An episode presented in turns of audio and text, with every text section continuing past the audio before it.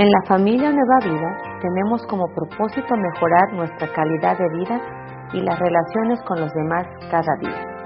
Y creemos que esta conferencia puede ser un apoyo para lograrlo. Pues vamos a comenzar con nuestro tiempo de, enseñanza. Hoy vamos a seguir hablando sobre la familia. Y hoy vamos a hablar sobre un tema, eh, creo que, que tiene que ver mucho con la familia y tiene que ver sobre el trabajo.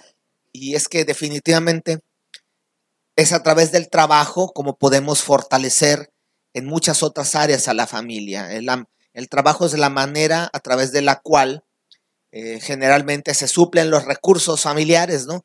Si tus hijos van a la escuela, pues muy probablemente es porque alguien en la casa trabaja.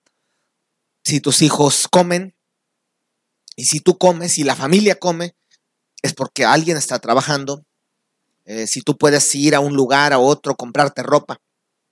Todo esto eh, se obtiene de una manera eh, en la cual el trabajo cumple una labor muy importante. Entonces necesitamos entender qué tan importante es el trabajo y cómo, cómo es como debemos de hacer el trabajo y cómo debemos de considerar el trabajo en nuestras vidas. Entonces yo creo que esto es una información muy valiosa eh, para adultos, es una información valiosa para poder enseñarla a nuestros niños, porque están creciendo y necesitamos enseñarles a nuestros niños la importancia del trabajo y a los jóvenes que pueden entender cómo poder eh, tomar esa labor y cómo poder formar una familia de manera adecuada. Entonces vamos a hablar un poco sobre el trabajo y para eso primero vamos a ver un poco algunas frases célebres de algunos pensadores eh, que hablaron en algún momento sobre el trabajo y que creo que que nos enseñan la importancia del trabajo. Colin Powell, un militar diplomático y político estadounidense, dijo, no hay ningún secreto para el éxito. Es el resultado de la preparación, el trabajo y aprender del fracaso. En pocas palabras, él está diciendo, si tú quieres tener éxito, no hay, no hay recetas secretas. Para tener éxito tienes que prepararte, tienes que aprender de tus fracasos y tienes que trabajar. Si tú no quieres trabajar, difícilmente vas a tener éxito. Entonces, esto es algo que tenemos que entender y es algo que tenemos que enseñar a las siguientes generaciones. Tomás Alva Edison, algunos han escuchado hablar de él, fue un inventor estadounidense. De hecho, él es el inventor de lo que hoy conocemos como la pues el foco, todo lo que hoy podemos ver como si fuera un foco, una lámpara, él fue el, inventor eh, que logró esa hazaña. Eh, de hecho, se habla de que para él lograr eh, la primer bomba o la primer este, bombilla o, foco, se dice que él lo intentó más de mil veces. Entonces, él es un ejemplo de trabajo y, y él decía, no existe sustituto para el trabajo duro. O sea, en pocas palabras, si tú quieres eliminar el trabajo duro en la vida, pues no vas a tener cómo, cómo sustituirlo. O sea, nada puede sustituir esto y es importante que lo entendamos y que lo enseñemos. Aristóteles, un filósofo y científico griego, dijo, más se estima lo que con más trabajo se gana. Y esto pues nos habla de algo que que hemos visto muchos de nosotros, ¿no? Si algo lo obtenemos con trabajo, lo apreciamos. Y si algo lo obtenemos sin haber trabajado mucho, lo menospreciamos, ¿verdad? Que muchos de nosotros lo hemos visto, aún con nuestros hijos. Eh, cuando algo no les cuesta, al rato ya lo vemos que lo tiraron, lo descuidaron. Lo que se gana con trabajo se estima más. Y esto creo que también es una enseñanza. Eh, un, un novelista y dramaturgo ruso llamado Máximo Gorky dijo, cuando el trabajo es un placer, la vida es bella. Y esto creo que nos habla sobre el poder disfrutar la vida y cómo lo puedes disfrutar y cómo el trabajo puede dejar de ser tan trabajoso cuando se vuelve un placer, cuando se deja de ser una carga. Entonces, es importante por eso que el trabajo lo enfoquemos adecuadamente y no lo sintamos una carga, porque si se vuelve una carga, la vas a sufrir. Y si tienes que trabajar, porque como podemos entender, todos tenemos que trabajar en algún momento, el trabajo puede volverse una, un suplicio, una carga, pero si tú te enfocas adecuadamente y lo conviertes en algo placentero, vas a disfrutar la vida. Entonces creo que es interesante también este pensamiento. Eh, André Marois decía, es un, escritor francés, dice, el horizonte es negro, la tempestad amenaza, trabajemos, este es el único remedio. Y ahorita que les hablaba un poco de esta cuestión de, estas luchas que vienen, de estas eh, tendencias que vienen atacando a la familia, pues nos, nos reafirma esto, ¿no? Solo con trabajo vamos a lograrlo. Hay que trabajar. Nada se va a lograr sin trabajo. Y por último, otro pensamiento de otro filósofo de los tiempos modernos, don Ramón, decía, no hay trabajo malo, lo malo es tener que trabajar. algunos escucharon de este filósofo, que también fue papá luchón, eh, que, que era un nini, porque no trabajaba, ni trabajaba, ni estudiaba, ni hacía mucho. Y, este, y él hablaba, y mira, nos reímos, pero esta es la filosofía de mucha gente. Mucha gente piensa que el trabajo es malo. Y más que es malo, pues eh, que lo malo es tener que trabajar, ¿verdad? Hay mucha gente que, aunque parece chiste, así, así vive y así actúa hacia el trabajo. Y creo que ese es el problema. Vemos el trabajo como algo pesado y algo que es, eh, pues a lo mejor algo que nos cuesta demasiado. Y el trabajo realmente no es malo, ¿sí? Este, ah, de hecho, hay, hay algunos muy bíblicos que dicen, pues es que lo que pasa es que el trabajo se lo dio Dios al hombre cuando pecó, entonces es una maldición, ¿no? Entonces, para mucha gente es así como que, como que una carga muy pesada, pero mira, necesitamos entender y sí necesitamos estudiar que cuando Dios puso a Adán en el huerto del Edén, este, Dios lo puso y mira lo que dice Génesis 2.15, dice la escritura, Dios el Señor tomó al hombre y lo puso en el huerto del Edén para que lo cultivara y lo cuidara. Y entonces estas dos palabras hablan de, una misión hacia el hombre. Cultivar, que en el original hebreo es la palabra bat, y la palabra bat es la palabra que habla de trabajar en todo sentido. O sea, se puede traducir como cultivar, labrar, arar, servir. Entonces Dios puso al hombre para que trabajara y para que cuidara el, Edén. Y, y, cuidar habla de administrar. Entonces, estas son dos áreas que hablan de, del, del trabajo y de la administración conjunta para que algo pueda dar fruto. Y a veces ese es el problema que tenemos y por eso a veces batallamos con, con lo que ganamos porque trabajamos pero administramos mal. Entonces a lo mejor tú estás trabajando mucho y no estás viendo resultados. Aquí la pregunta sería, ¿qué tan buen administrador eres? yo creo que algunos de nosotros ahí estamos tronados, ¿verdad? Porque a lo mejor sí sabemos trabajar, porque hay mucha gente que sabe trabajar, que es muy trabajadora, que es muy, este, eh, eh, yo diría muy, este, dijera muy, chambeador. Tú escuchas, hombre, ese es bien chambeador. Pues sí, pero ¿de qué sirve que sea tan chambeador si no sabe administrar. Entonces, así como recibe el dinero, así como él trae el dinero, se va, porque tú gastas más de lo que ganas. Entonces, obviamente, si tú, si es más lo que gastas que lo que ganas, nunca vas a poder salir adelante. Vas a estar todo el tiempo endeudado, vas a estar todo el tiempo sufriendo y vas a estar todo el tiempo, aparte de lo cansado del trabajo, cansándote en tu cabeza, cómo poder hacer rendir esos cinco pesos cuando debes 10. Entonces necesitamos trabajar y administrar. Y en el diseño original de Dios, Dios puso al hombre en el huerto del Edén para hacer esas dos funciones. Pero aparte hay otra cosa muy interesante, ¿sí? Que es algo que, tenemos que entender. Dios puso al hombre y el hombre tiene una responsabilidad, eh, yo no quiero decir que única, ¿sí?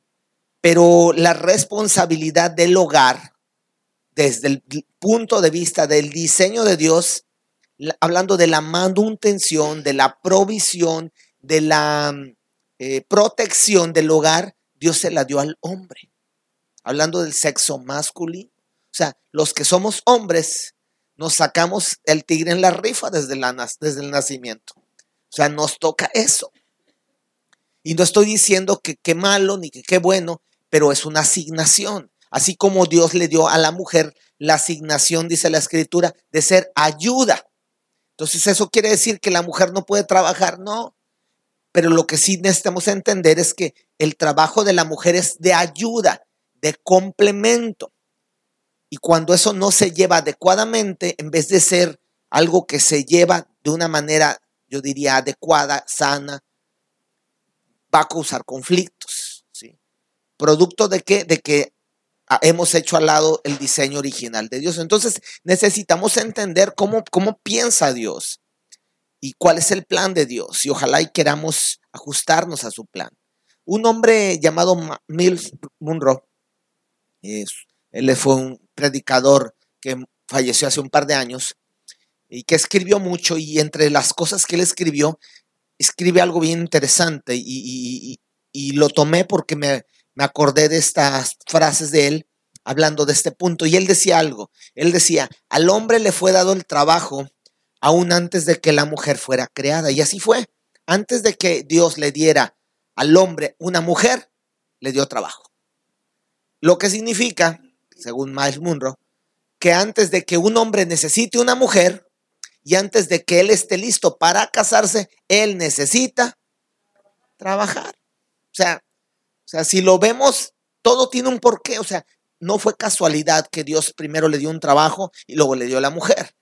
¿sí? O sea, ¿para qué quieres mujer si no tienes trabajo? Bueno, yo sé para qué la quieres, ¿verdad? Pero, pero definitivamente no va a funcionar tan bien. Sí, sí, sí, porque pues, no nos vamos a hacer que, que hará. No, no, no. Sí sabemos qué va a hacer. Pero el problema es después de la diversión después de la convivencia, después del placer, después de la vida, pues hay que comer. Y si no tienes trabajo, empezamos con problemas, ¿ya? No la podemos regresar con su mamá. No, no, ya no. Entonces, por eso necesitamos entender. Sí, sí, ya la mercancía ya salió. Salida la mercancía nos aceptan devoluciones. Sí. Entonces necesitamos entender este punto y, y necesitamos vivirlo y necesitamos enseñarlo porque desgraciadamente parece, y lo, bromeamos, ¿verdad? Pero hoy mucha gente pareciera que no lo entiende y no lo están haciendo. Y entonces hoy está ocurriendo que mucha gente está haciendo esto que, que también escribió Miles Munro. Él decía que hoy hay hombres, y creo que es muy cierto lo que él decía, no es todo, obviamente no son todos, pero hay hombres que están con una mujer solo porque ella tiene un buen trabajo y esos hombres solo quieren que la mujer los mantenga. Ellos no quieren ser proveedores, que es la función para la cual fueron creados. Y es fuerte, pero es cierto. Hoy hay muchos hombres por ahí, en algún lugar, ¿sí? y no es en otro planeta, ¿no? Ahí en un lugar aquí cercano, que así están, que así están, o sea, y pues tienen a su mujer y, ay, Dios me dio una bendición, sí, sí, sí, pero quieren que la bendición los mantenga y que la bendición haga lo que a ellos les corresponde. Y es que qué chido, pues que me, que, que quería Rorro que me mantenga, ¿verdad? Sí, sí, sí, qué chido y se oye bien bonito, pero no es así, o sea, desde la perspectiva de Dios, desde el diseño de Dios, el hombre tiene una función, ¿sí? Asignada, que es la función de provisión y de protección. Y cuando el hombre quiere colocarse en el otro, en la otra parte, es donde vienen los problemas. Y hoy por eso está viendo tantos divorcios. Y hoy por eso está viendo tantos problemas, entre tantas cosas. Pero una de las razones tantas que hay es que hoy hay mucha gente que no quiere dar golpe. Hablando de hombres. No, hay muchos hombres que no, y también hay muchas mujeres que tampoco quieren trabajar. Y también Dios tiene una labor específica, ¿no? Tanto para el hombre, para la mujer. Entonces hoy, si nadie quiere trabajar, pues entonces tenemos un problema y un grave conflicto, porque ¿quién va a proveer y quién va a mantener? ¿Sí? La estabilidad en el hogar, ¿quién va a administrar? Entonces necesitamos regresar al diseño original. Y en el diseño original también Miles Munro escribía y decía que Dios diseñó al hombre para que tome satisfacción tanto del hecho de trabajar como del hecho de proveer. Y cuando él es capaz de hacer estas dos cosas, él va a ser un hombre feliz. Y mira, no me vas a dejar mentir. No hay algo tan satisfactorio como llegar a la quincena, ¿verdad? Y meter la tarjeta y ver que sale ahí dinerito. Decir, ay, valió la pena, ¿verdad? Valió la pena la semana, la quincena de estar trabajando, de estarme levantando temprano, de a lo mejor dormirme tarde, porque hay una gratificación y eso provoca una satisfacción. Ahora, ¿qué pasa cuando no hay una satisfacción de este tipo? Porque no hay un trabajo. Hay frustración, hay decepción, hay eh, desesperación, hay depresión. Hoy hay mucha gente desesperada, deprimida, porque no está teniendo la satisfacción del verse cumpliendo su labor o su diseño original. O es que si tú no cumples con tu diseño original, pues vas a sentirte frustrado. Entonces, ¿qué es lo que hoy con esto queremos tratar de ver y, y entender? Necesitamos llegar nuevamente, regresar al diseño de Dios. Y si tú eres una mujer y eres madre, tú tienes hoy una responsabilidad, tienes que enseñarle a tus hijos cuál es su responsabilidad. Y tienes que enseñarle a tus hijas cuál va a ser su responsabilidad. Porque si tú no le enseñas a tu hijo que el día de mañana él va a mantener un hogar, él va a creer que toda la vida él va a tener que recibir las atenciones que tú como mamá le das todo el tiempo. Y siendo sinceros, a veces las mamás y los papás somos con los hijos muy alcahuetes, muy consentidores, muy apapachadores. Y ellos creen y piensan que así es la vida. Y no te preocupes, mi hijo.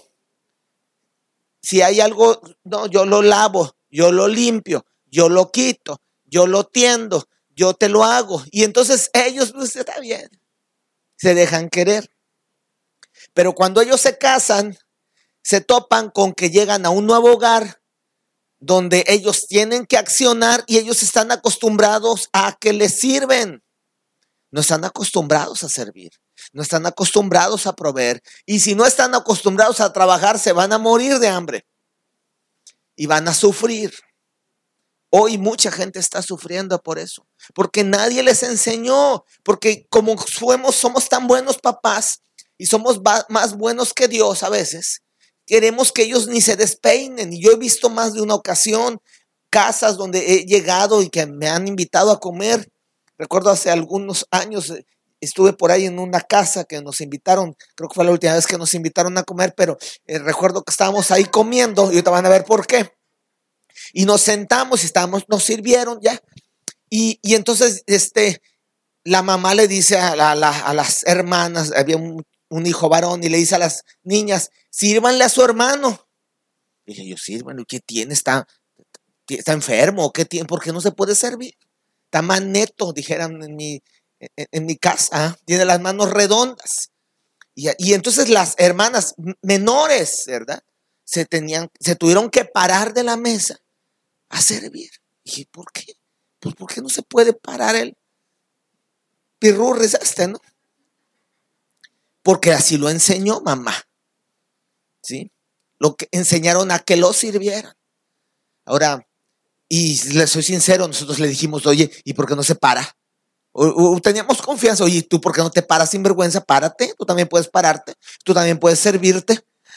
Casi, casi se infarta la mamá, ¿verdad? ¿Y por qué? Pues porque obviamente esa era la costumbre. Em, hoy esa familia está batallando mucho con ese hijo. Hoy, hace poco hablamos con ellos y están sufriendo fuertemente. Con las hijas no, las hijas aprendieron a trabajar. El que no aprendió a trabajar es el que hoy está batallando. Entonces, fíjate, pareciera que hacemos un bien y estamos haciendo un mal al no enseñar el diseño. Y los hijos tienen que ser enseñados y las hijas tienen que ser enseñadas. Porque también un día van a trabajar en casa van a ser colaboradoras, ayudantes de. Y si no se aprenden a lavar ni siquiera sus calzones, ¿cómo se quieren casar? O sea, se oye fuerte, ¿verdad? Pero es cierto, hay, hay muchachitas que no, ni siquiera su ropa interior se lavan. Muchachitas de 35 años.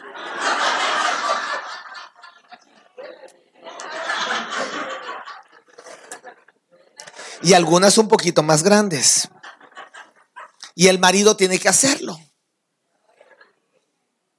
Y no estoy hablando del mundo virtual ni de la Matrix ni del... No, no, no, es el mundo real. ¿Sí? O sea, necesitamos regresar al diseño original y en el diseño original el, el trabajo es parte de. Entonces, papás, pilas, hay que enseñarle a los hijos todo. y, y es que no saben, no saben lo que no les conviene, porque ellos saben usar este teléfono como nadie, ¿verdad que sí? Y, y bajan la aplicación y esto. Ah, pero no pueden lavar unos calcetines. No pueden tender la cama. Y esto, espérate, pueden manejar este teléfono, pueden manejar los videojuegos que tienen como 20 mil botones, pero no pueden lavar los calcetines y tender la cama o lavar unos platos. Y ahí hay que, hay que trabajar y, tenemos que hacerlo, papás. Y nos duele. Ay, mi niña, mi chiquita. Pues sí, pero tu niña, tu chiquita, un día va a ser esposa de alguien y te la van a querer regresar. A ti no te regresaron porque Dios se fue bueno, ¿verdad? Pero, pero, pero no, pero no sabemos mañana qué va a pasar. Sí, entonces sí necesitamos. Veo que ustedes están muy atentos. Los de hace rato no estaban tan atentos ni tan risueños. Me salió lo, comí payaso ahorita en el medio, medio tiempo. Ok, pero sí necesitamos regresar a este, a este concepto. Papás, hay que aplicarnos y no nada más a los como papás, sino también como hombres, como mujeres. Las mujeres aplicarse a su área. Los hombres aplicarnos a nuestra área y trabajar, trabajar, porque el diseño de Dios es que el hombre trabaje. Y a hombre no solamente hablo de hombre, este, este macho masculino, no, hablo del hombre como ser humano. El ser humano tiene que trabajar en el diseño original de Dios. Somos hechos a la imagen y semejanza de Dios y Dios Padre es un Dios que trabaja. Y en el diseño original, dice en Génesis 3:19, obtendrás tu comida con el sudor de tu frente. La manera de tener la comida, el vestido, los pasajes, las colegiaturas, es a través del trabajo. Que, todos quisiéramos sacarnos la lotería, todos quisiéramos que nos heredara el tío rico que no tenemos, pero que nos apareciera por ahí un tío rico, ¿verdad? Y que, y que un día nos llegaran y, ay, mira, déjame darte una buena noticia, a partir de hoy ya no tienes que trabajar. Pues sí, pero no, no existe el tío rico. No estés haciéndote ilusiones, mejor ponte a trabajar y empecemos a, obtener la comida, que yo creo que es la manera que Dios diseñó. Así como también dice 2 de Tesalonicenses 3:10, que quien no quiera trabajar, porque hay gente que no quiere. Bueno, pues si no quieres, así dicen los hijos, yo, yo no quiero. Ah, bueno, pues si no quieren, miren lo que dice la Biblia y se los puedes citar. Dice la Biblia el que no quiera trabajar tampoco tiene derecho a comer. Y vas a ver cómo se van a activar. Vas a ver cómo la vida les va a cambiar. ¿Sí? Sí, porque si lo enseñas, mi hijo, está bien, no quieres, está bien, estás en todo tu derecho a no querer. Nada más que si no quieres trabajar, tampoco tienes derecho a comer. Entonces tú decides. Y vas a ver, ¿y qué te ayudo, mamá? Les vas a nacer el, el deseo de ayudar, ¿sí? Y entonces van a colaborar dentro de la casa, porque tú trabajas y colaboras y la mamá trabaja y colabora. Y a veces los que nunca colaboran son los hijos. Entonces necesitamos entender que todos tenemos que colaborar, porque el trabajo es algo importante. Cualquiera cosa que intentes necesitas trabajar.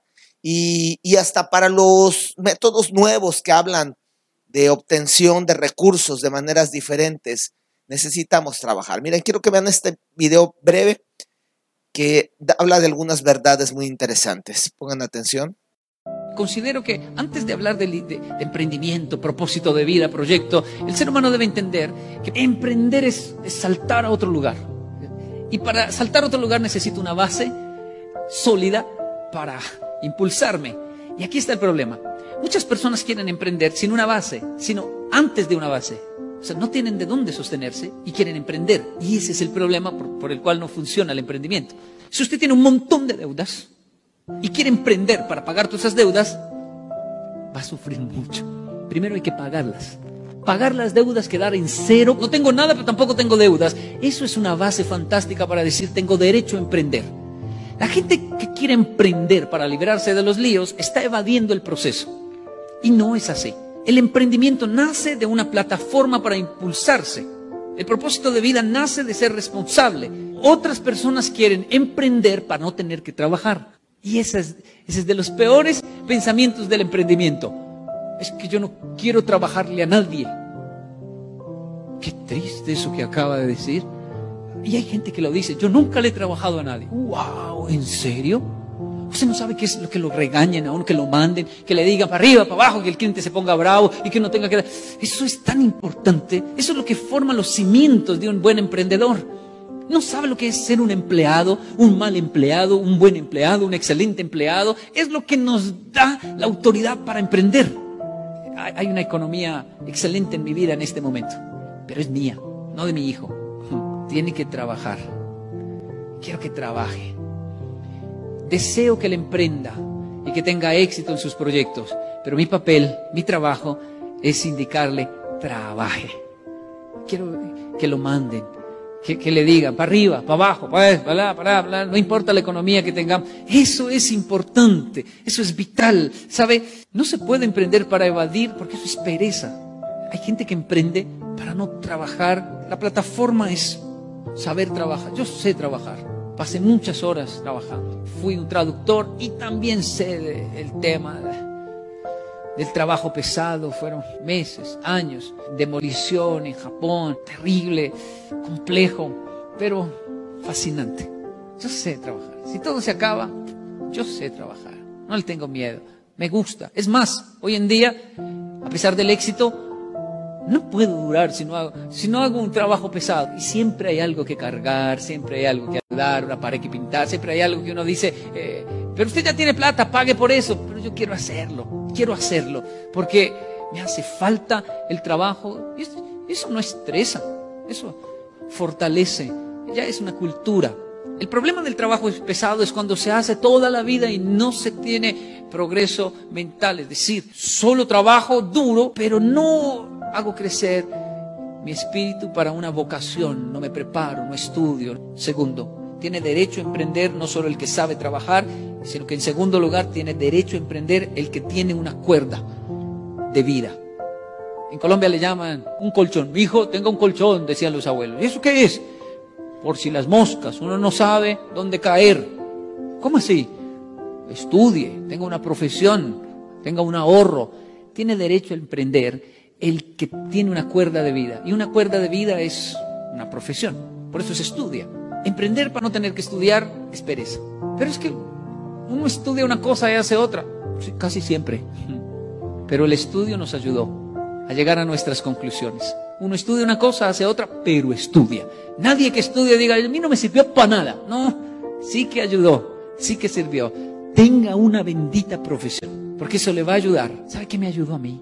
A pesar de tan malas calificaciones. A mí me gustaría decirle, me gradué con honores. Yo solo sé que me gradué. Pero antes de los 18 años ya hablaba japonés, portugués, español y rasguñaba bien el inglés. Y con, cuatro idiomas, a los 18 años, y no por inteligencia. Viví en esos países. Y entonces siempre tenía trabajo.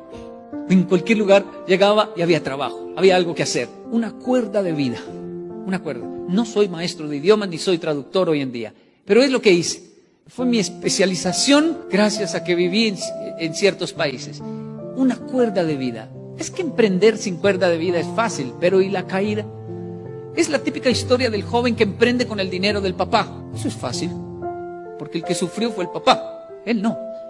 no necesita sufrir como el papá, pero por lo menos tener una cuerda de vida porque eso es responsabilidad. Él es un conferencista, no sé cuántos lo han escuchado, Yokoi Kenji. Muy, muy bueno, muy bueno, tiene muy buenas conferencias y él habla mucho a gente emprendedora. Y me llamó la atención porque es muy fuerte en este caso hablando a emprendedores, mm, diciéndoles es que no es la salida fácil, no es eh, emprendo para dejar de trabajar, no, no, no, es más, el emprendedor tiene que trabajar muchísimo, a veces hasta más que el empleado, porque el emprendedor si no trabaja no, no come. Y el empleado, a veces aunque no trabaje mucho, pues como quiera le pagan su salario, ¿verdad? Entonces, eh, pero sí es importante entender bases. Y yo me llama la atención que él menciona dos bases. Y una es saber trabajar y otra estudiar.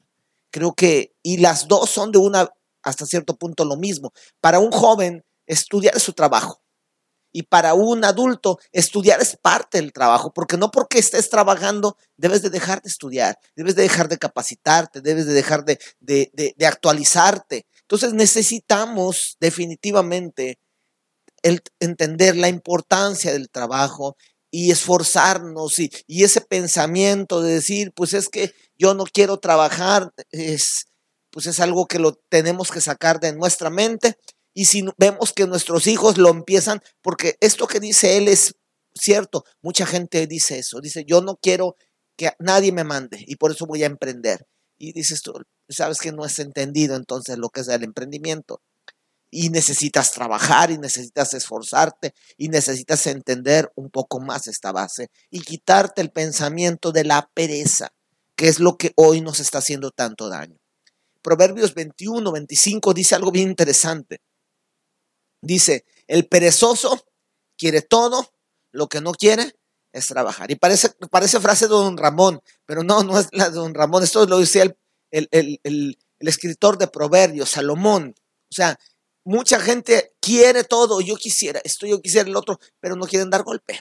No quieren esforzarse, no quieren levantarse temprano, no quieren tocar puertas, no quieren meter currículum. No, entonces dices tú, pues ¿cuándo vas a obtener? Mucha gente dice, y, yo he escuchado, de veras, yo he escuchado a gente decir, no hay trabajo. Hice hace rato un ejercicio bien simple. Eh, ya ahorita ya ni siquiera los periódicos, ahorita ya todos lo usamos con el Internet, y me metí a Facebook. Y en Facebook me metí y le puse en el buscador empleos. Y me salió una, una, una hoja que dice, ¿qué estás buscando? ¿Qué cargos? Y me empieza una lista. Y me viene recepcionista, vendedor administrativo, gestor de cobranza, agente de ventas, capturista de datos. Todos son empleos. Coordinador académico, jefe de producción, mira, al que quiera de patrón, también hay una también de patrón, jefe. Eh, ayudantes, ¿sí? Gerente de sucursal, fíjate. Agente de ventas, taquero, empleado de ventas, supervisor, coordinador de tienda, empleado en atención en mostrador, promotor de marca, grafitero, mira, para hasta los que hacen grafitis, ¿eh? diseñador de flores, asesor comercial, Em, operador de báscula, ayudante general, em, gerente de calidad, webmaster, cocinera, asesor de crédito, jefe de ventas, carpintero, promotor, gerente comercial, conductor, maestro de informática, asesor de ventas, vendedor, colaborador, supervisor, barnizador, vendedor, mesero, auxiliar, vendedor, ayudante, máster, promotor de créditos, ejecutivos de venta. Todo esto es aquí, en Poza Rica y la zona maestro de inglés, cocinero de antojitos mexicanos, reparador de, celulares, eh, instructor de inglés, cocinera maestra de, maestro de química, chofer de autobús. Pues no, que no hay trabajo. Sí, no sé si, si, me estoy explicando, o sea, sí hay, nada más que desgraciadamente a veces queremos las cosas a nuestra manera y no entendemos que a veces estas son puertas que Dios abre. Y entonces vivimos hoy con mucha gente descontenta, con mucha gente que no tiene para comer, pero no busca suplir esa necesidad con trabajo. pues necesitamos abrir nuestros ojos y hacer un lado la pereza. Ahora, Proverbios también nos dice, y nos dice lo siguiente, nos dice, no seas perezoso. Dice, vamos, joven. Se dirige más a los jóvenes, pero a todos. Dice, fíjate en la hormiga, fíjate en cómo trabaja y aprende a ser sabio como ella. La hormiga no tiene jefes ni capataces, ni gobernantes, pero durante la cosecha recoge su comida y la guarda. ¿Recuerdan el principio de Génesis? Labrar y cuidar, recoger la comida y guardar. El mismo principio, trabajo y administración. Eh, jovencito, perezoso, dice, ¿cuánto más seguirás durmiendo, Pachi? Bueno, eso ya se lo agregué yo. ¿Cuándo vas a despertar, Machi? Tú duermes un poco, te tomas la siesta, tomas un descansito y lo hemos hecho, ¿verdad? O ah, más un coyotito aquí, ¿eh? y te cruzas de brazos, dice, así acabarás en la más terrible pobreza. O sea, sí eh, necesitamos en algunas ocasiones un descansito, un coyotito, pero no podemos seguir durmiendo. Necesitamos trabajar. Y si no tienes trabajo, pues no sé de qué estás descansando. ¿Sí? Una vez nos platicaba una persona y le hablamos a un familiar y, y, esta persona tiene mucha gente que le ayuda en su casa, tiene una economía muy estable. Y le hablamos y, y, oye, está fulana de tal. Y dice, sí, nada más que está descansando. Y, ah, ya colgamos, nos quedamos. Y, y de que está descansando, Tiene cocinera, tiene quien le arregla, tiene quien le lava, tiene quien le cocina, pero estaba descansando. Bueno, pues qué bueno que ella puede hacerlo, pero son pocas las mujeres que pueden hacerlo. Yo sé que si tú puedes descansar, te descansas, eh, te, estás tomando a veces un lujo que después lo tienes que reponer ese descanso, porque descansas hoy, pero la ropa te va a seguir esperando y la comida te va a seguir esperando y, y muchas, los trazos se van a seguir esperando, ¿verdad? Entonces necesitamos despertar y necesitamos entender que hay cosas que no hay para dónde hacernos, tenemos que trabajar tenemos que trabajar y enseñémosle a nuestros hijos a trabajar, porque a veces la mamá está trabajando, la mamá fue a trabajar, porque ahora la mamá también trabaja fuera de casa. Entonces va a trabajar y hace la comida y se va a trabajar en la mañana y regresa y vuelve a hacer la comida y ahora lava los trazos y entonces y ya mientras está haciendo todo, pues los niños se fueron a descansar, ¿verdad? Yo creo que necesitamos empezar a involucrar a más a los miembros de casa en el trabajo, el trabajo no es una maldición, el trabajo es una bendición. Colosenses, Pablo decía, obedezcan en todo a sus amos terrenales, incluso cuando no los estén mirando, porque más que agradar a la gente, lo que les debe importar es trabajar honestamente por respeto al Señor. Cuando hagan cualquier trabajo, háganlo de todo corazón, como si estuvieran trabajando para el Señor y no para los seres humanos. Y esto habla de actitud en el trabajo. O sea, aparte de trabajar y de querer trabajar, necesitamos tener una buena actitud, ¿sí? Y valorar lo que tenemos. O sea, y que cuando tengas tú un trabajo, aunque no seas tan feliz, agradezcas, digas gracias y trabajes no pensando en que el jefe te va a ver, sino pensando que ese trabajo te lo dio Dios y que si tú lo cuidas y si tú lo respetas y si tú produces, estás honrando lo que Dios te dio. Necesitamos enfocarnos en el trabajo y tenemos que cambiar muchas actitudes y tenemos que hacerlo lo más pronto posible. Jesús es un ejemplo en todas las áreas de la vida, pero también es un ejemplo porque él, aún siendo hijo de Dios, siendo Dios mismo, en la tierra trabajó. O sea, Jesús era conocido como el hijo del carpintero y los estudiosos hablan de que ese término no habla que, solamente era la fama del papá, sino que muy probablemente Jesús siguió la, el oficio de su, de su padre, la carpintería y las labores de carpintería que no eran solamente mesas o, sillas, sino era algo así como un, como un contratista, por decirlo de alguna manera, ¿no? Entonces se cree que Jesús trabajaba y de hecho, mucha gente por eso lo veía raro. Porque él no era un rabino. Él no calificó como rabino, que esa es otra enseñanza. pero Jesús no calificó, o sea, tenía discípulos, pero él no estaba dentro del círculo religioso, él estaba dentro del área productiva, trabajando. Y si él como hijo de Dios trabajó, pues ¿qué nos queda a nosotros? De hecho, en Juan 5, versículo 17, Jesús dice, mi Padre nunca deja de trabajar, así como yo también trabajo. Dios nunca deja de trabajar. Y Jesús en la tierra siempre trabajó. Y Pablo era un ejemplo de trabajo. Y, tú, vas a ver los discípulos cuando fueron llamados, todos estaban trabajando. ninguno de los discípulos estaba de vacaciones en el mar Mediterráneo o en el mar muerto, comiendo, tomándose un coco, botados en la hamaca. No, todos estaban trabajando. Y Pedro y Andrés estaban, estaban pescando y Mateo estaba contando, y aunque sí se volaba una que otra monedita, estaba chambeando Mateo, ¿verdad? Y todos estaban trabajando. Y Jesús los vio y dijo, este Mesías, Jesús nunca va a invitar a seguirle a un desempleado. Pues ¿para qué quiere uno que no hace nada? Si no hace nada, que se vaya a hacer el otro lado, ¿verdad?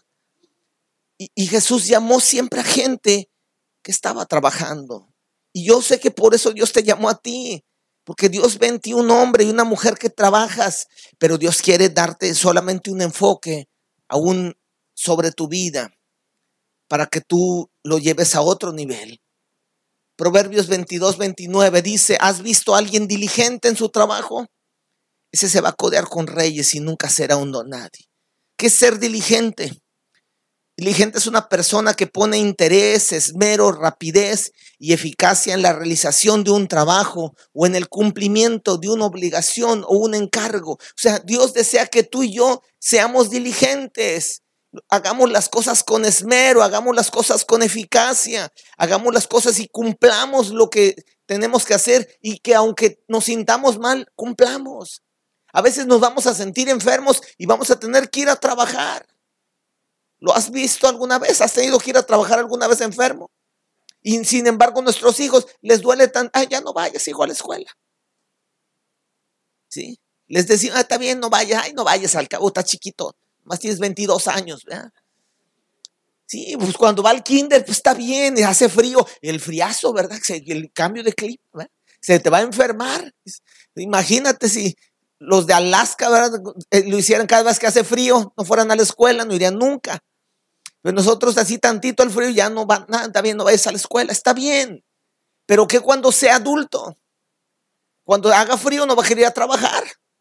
Y la mujer le va a decir, no vas a trabajar. No, pues que cuando estaba casada mi mamá, mi mamá me decía que me quedara, que me podía enfermar. O sea,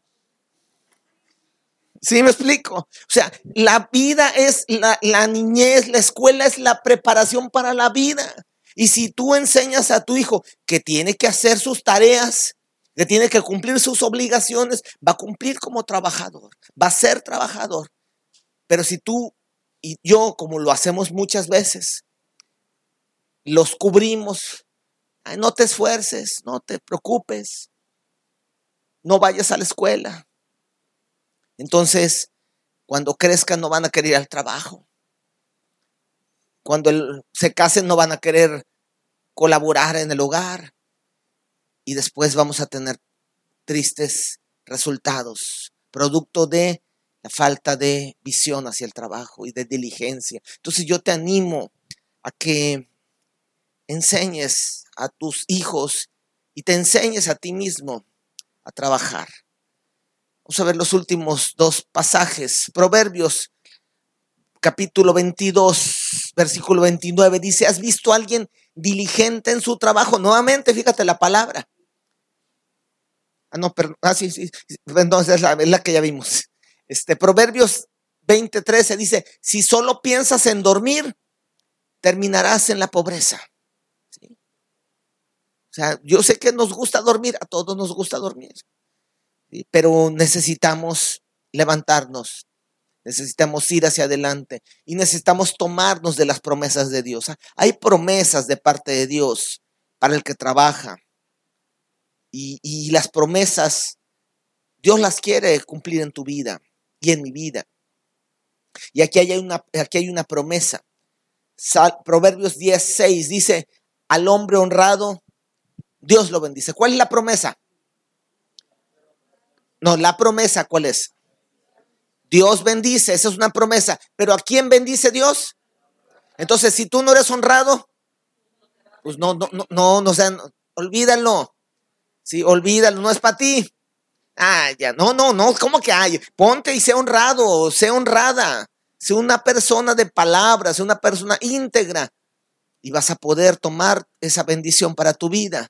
Aquí viene otra palabra, también otra promesa. Dice, la familia del hombre honrado nunca le falta nada. ¿Cuál es la promesa?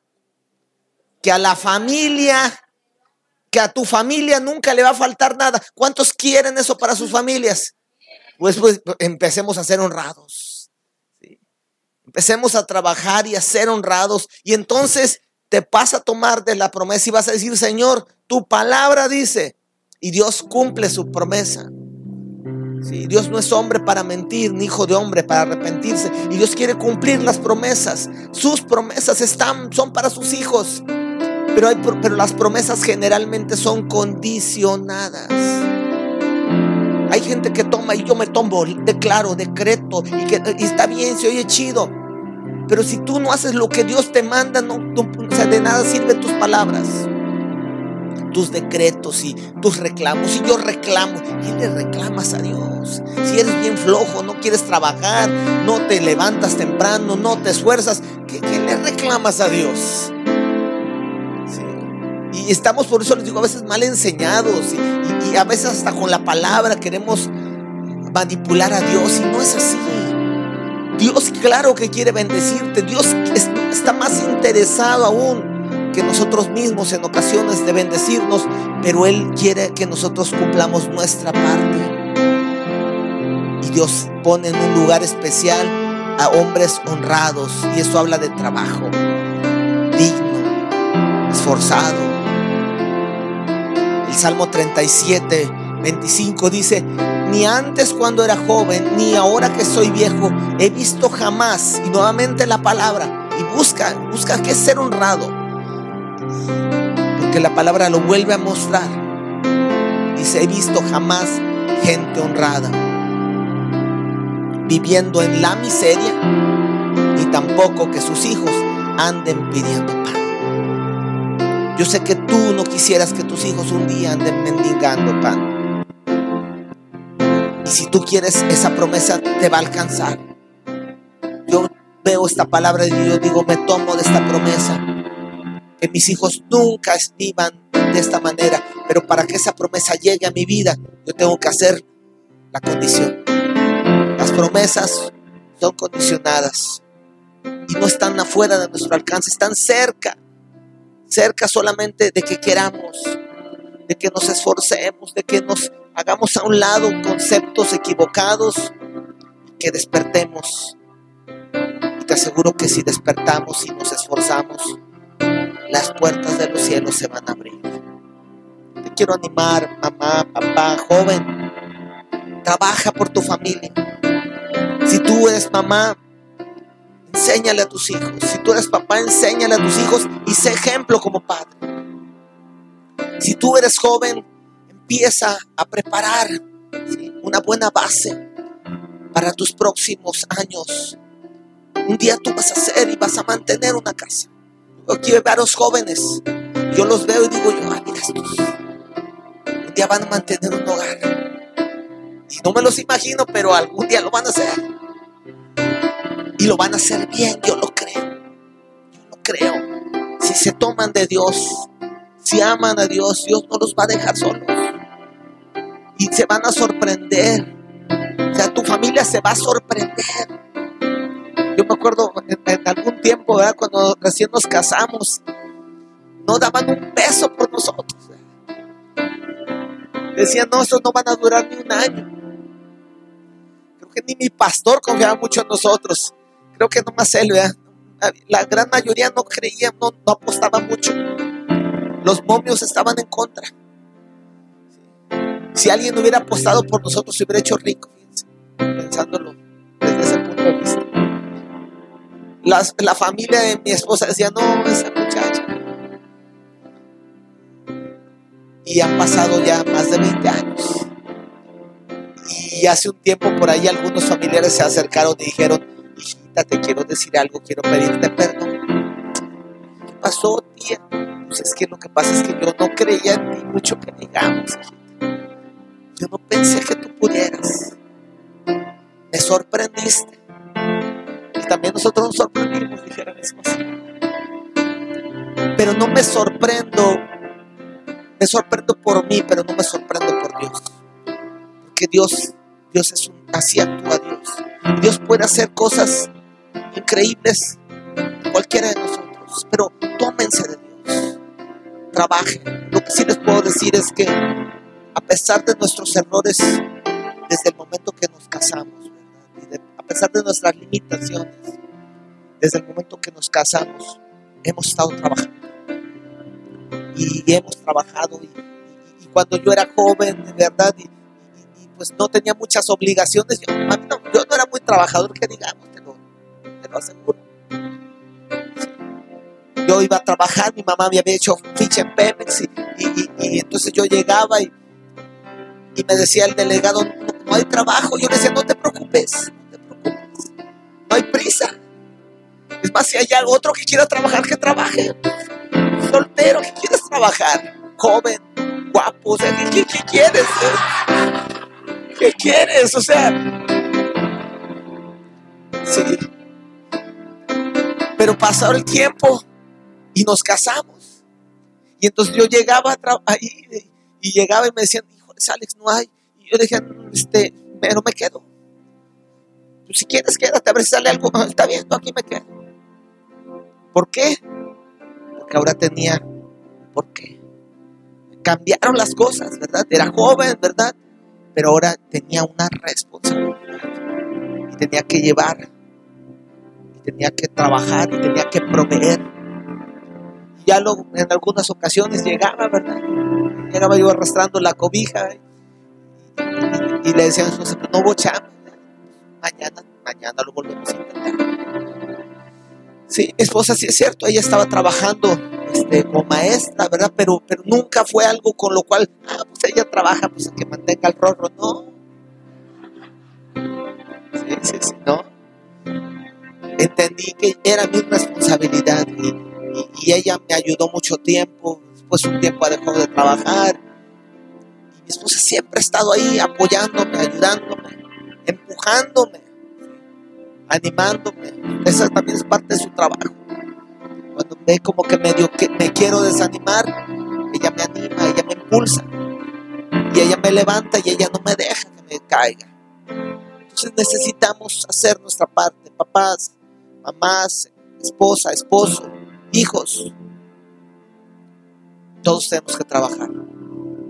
Pero hay bendición en el trabajo. Entonces yo te quiero animar a que nos pongamos de pie y que podamos orar, orar el día de hoy, en esta noche.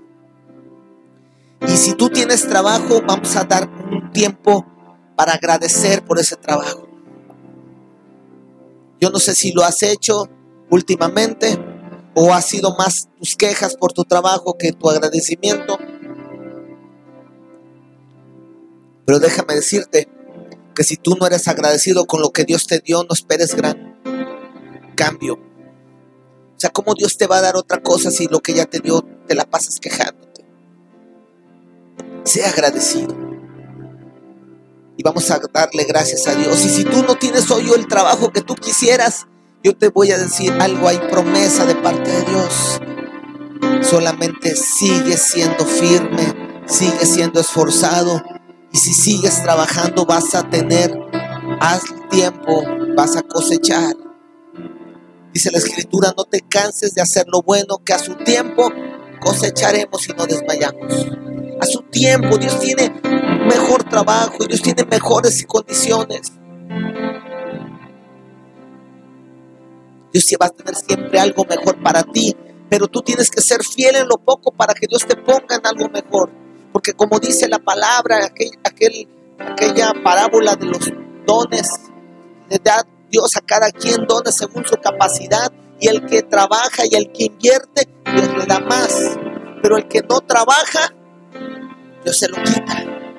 Entonces, hay mucho que entender sobre el trabajo, pero lo que te puedo decir al final es que Dios tiene el control y Dios tiene algo mejor para ti y algo mejor para mí. Entonces vamos a orar y vamos a poner ahorita un momento de tiempo en las manos de Dios y vamos a decirle a Dios, yo te invito a que juntos vamos a darle las gracias.